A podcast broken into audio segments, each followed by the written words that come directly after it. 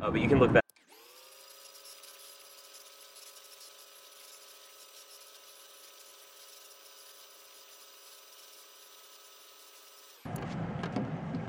Shotgun.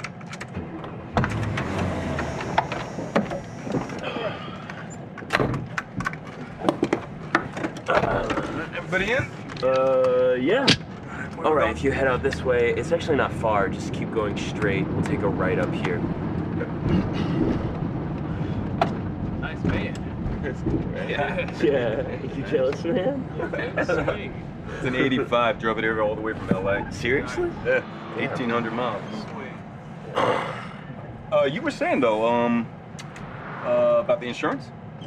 Oh yeah. Uh, the way Prosperin does it, they have two major insurance providers because they can't work on any of their build sites if they don't have insurance. Uh, but you can look that all up on their private page. Download the numbers on who to follow up with. It's gonna be another right right here. Yeah, it's about people. Find out who the top decision makers are in each office. Get on their social. Keep on them until they have to act. Yeah, but how far do we go? You know? Uh, did you guys, did you guys hear about the Diablo folk? What they did? They bought a subscription to a firearms magazine for one of the shareholders, but it was under his kid's name. yeah, but I mean, it worked because I think he resigned like a week later. All right, let's keep it classy, guys. These people are looking for any excuse they can find to make us the bad guys. Let's not paint a target on our backs. We hear you, David. Uh, yeah, and it's a right up here again. There's some other ops coming up. We have a couple of acetylene torches get hot enough to cut steel. The valve sites are where the pipe is exposed. If you're fast on your feet, you can hit and run. It can set them back weeks. Yeah, we used to use gasoline and motor oil on the valve sites, but I guess torches would be more effective. Uh, one more right, right here.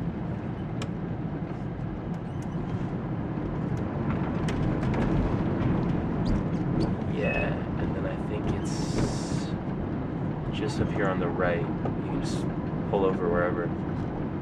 Anywhere here? Yeah, anywhere you can find a spot. And they know we're coming? Uh, yeah. All right, everybody out.